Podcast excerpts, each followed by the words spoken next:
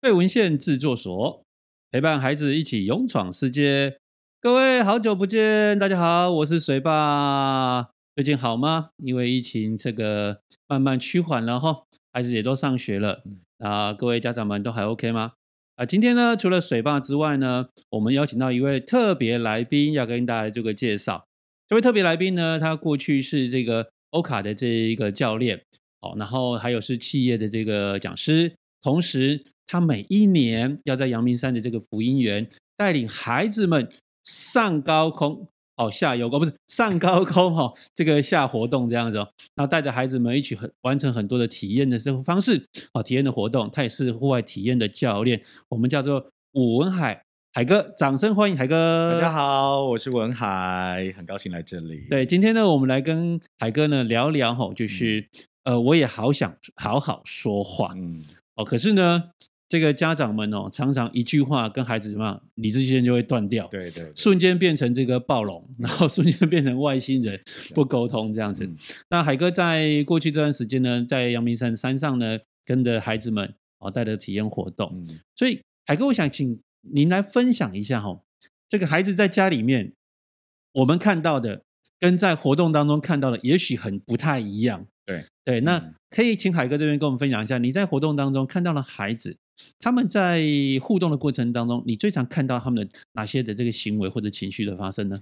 因为呃，如果是孩子来到呃卫理福音园的话，他们的状况不外乎就是被呃教会或是机构所举办的活动带来。OK，然后另外一种大多数的是学校的活动。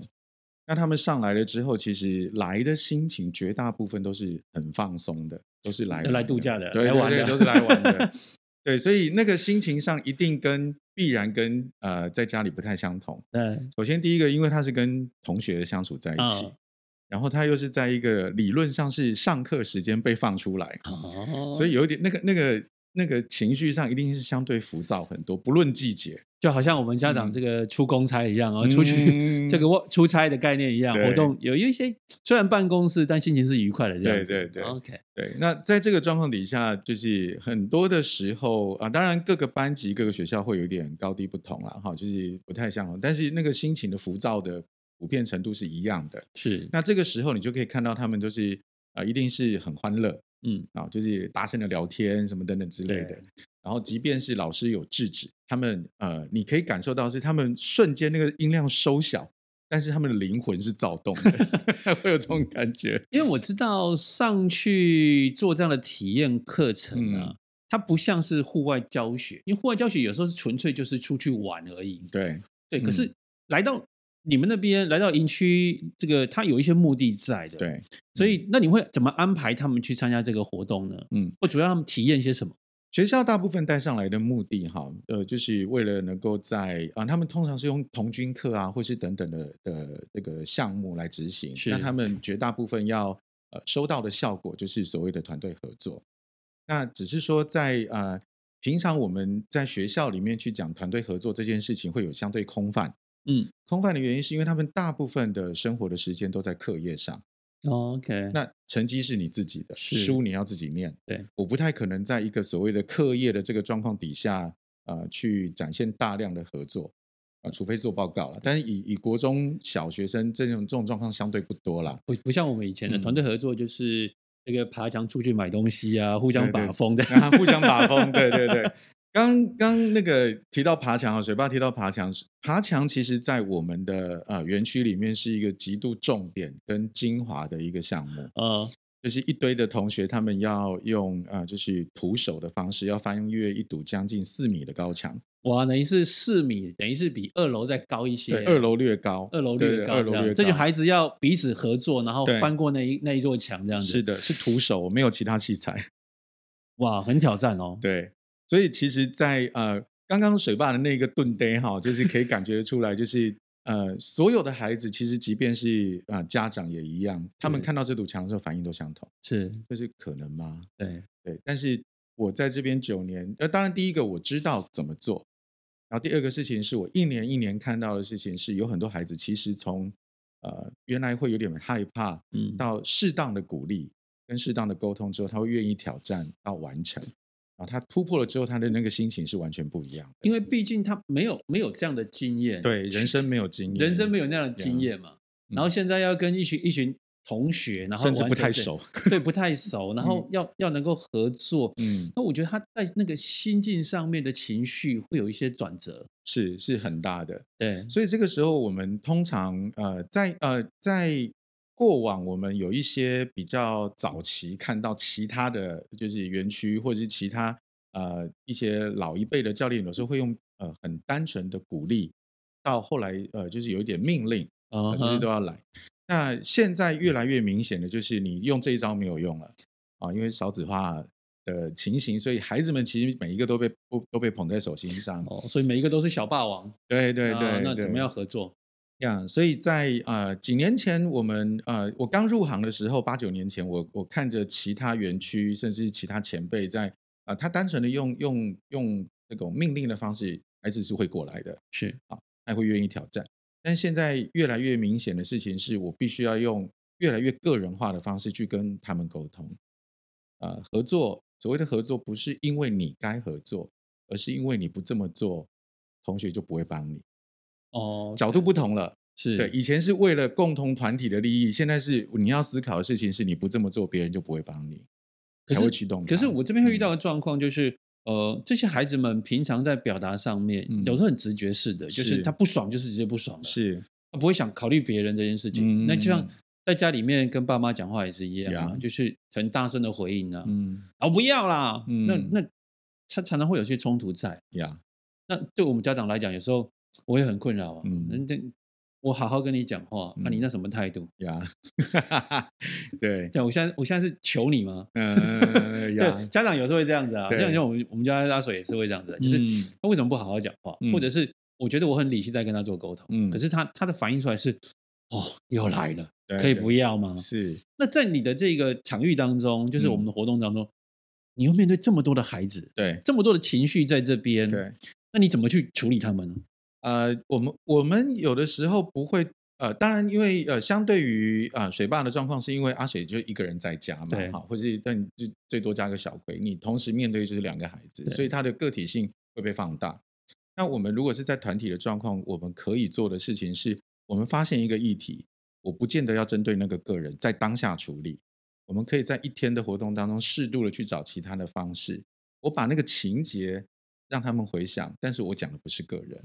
OK，可不可以在在现场过程当中，嗯、就是海哥你所观察到，比如说他们曾经有某一个活动，嗯，他他们这一班发生了什么事情？嗯，呃，比方说像如果我们爬高墙，就是会有孩子一定退缩，这个是很常见的事情。对，对好，那呃，在退缩的过程当中，我不会去把那些退缩的人叫来，嗯。我这个时候我会先说，来，我们休休息一下，对啊，因为一定还是有的人会去愿意去挑战，是来来来来上来上来上来，啊，对对对，一定都会有。然后我们就会我就会带着他们去回顾一下刚刚的状况。哎，你看到谁很愿意帮忙？你看到谁愿意去挑战？好，那我这个时候我我会用相对比较一般化的模模式去跟他们说，就是我知道有的人很害怕，OK OK，我知道有的人很害怕，我知道什么等等等等之类的。那呃，在这个时候，其实我自己最大的一个转变是，我会去揭露我自己的害怕。所以你会说说自己？对，以前我会觉得说，我今天是教练，我今天是老师，我跟你的这个心理的位阶是我高你低。对，但是现在不是了，现在我反而会会比较多的事情是，我知道你会害怕，你不要以为我不会。哦，因为我我以前也有在带这样的活动，嗯、哦，所以我会常常看到孩子就是。那有什么好怕的啦？有孩子这样子，那没什么啦，你做就对了啊，嗯、上就好了啊，这样子。但事实上，你看到很那种长得很高大，然后外表很彪悍，但是他很担心，但他他他差的要命这样子。对对，所以就是我会把我自己的经验告诉他。那这个时候他会发现一件事情，说：哎，这个人不是教练，不是老师，嗯，他不是神，他跟我一样。那我这个时候再去跟他讲说。你们在做的事情，我第一次做的时候也是会怕的，是对。那我们来想想看，有什么方式可以让我们不要担心？你在担心的东西是什么？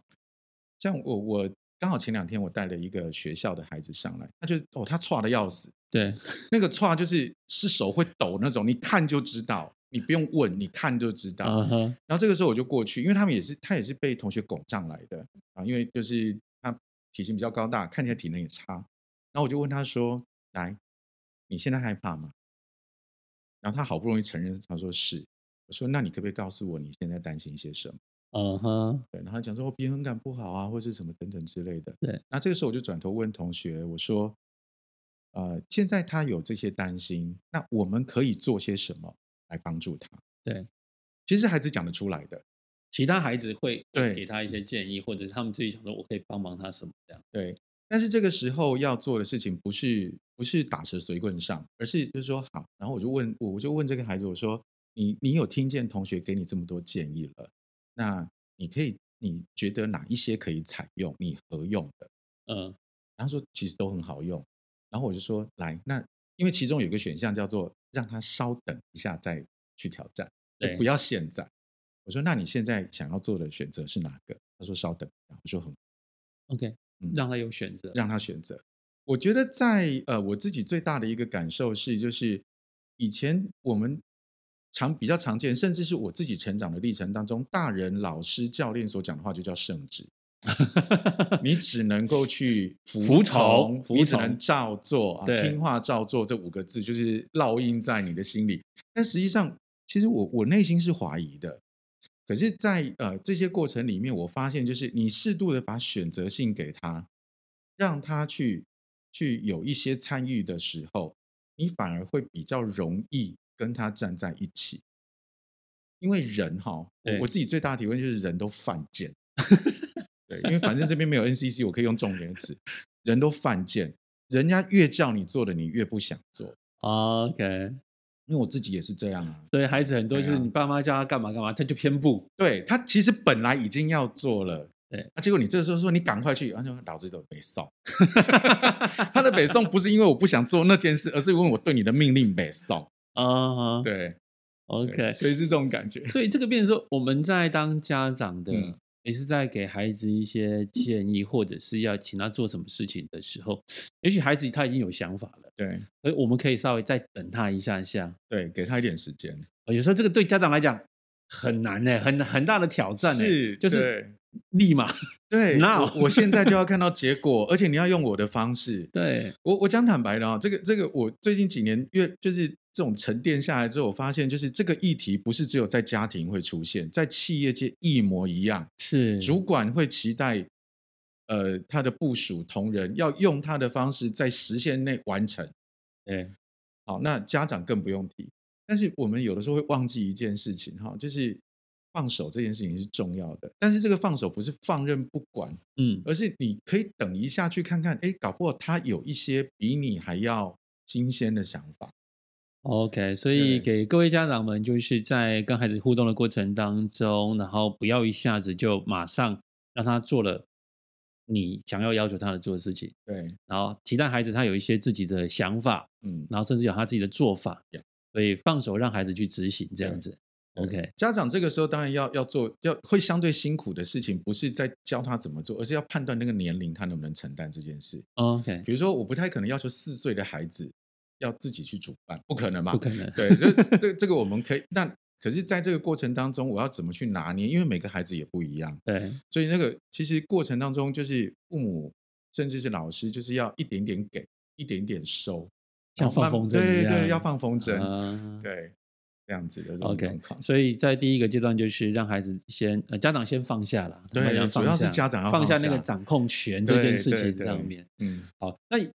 有了放下之后，那接下来就是我们把球丢给孩子啦。嗯，那接下来我们需要孩子嘛，把球丢回来，或者是情绪，他有情绪之后，我们接下来之后，那怎么样让他的情绪可以再多一点的这一个释放也好，或者是我们怎么样面对孩子他可能会有的一些回应？嗯，因为回应有很多种，有些有些孩子就直接跟你杠起来了。嗯嗯嗯。那有些孩子就是我不说谎，他就是不说谎。对，我就是不想说谎。对对。那这种状况怎么办呀？呃，我们举一下不说话的例子好了。这个时候，其实你唯一唯唯一好用的办法，其实你就是等他。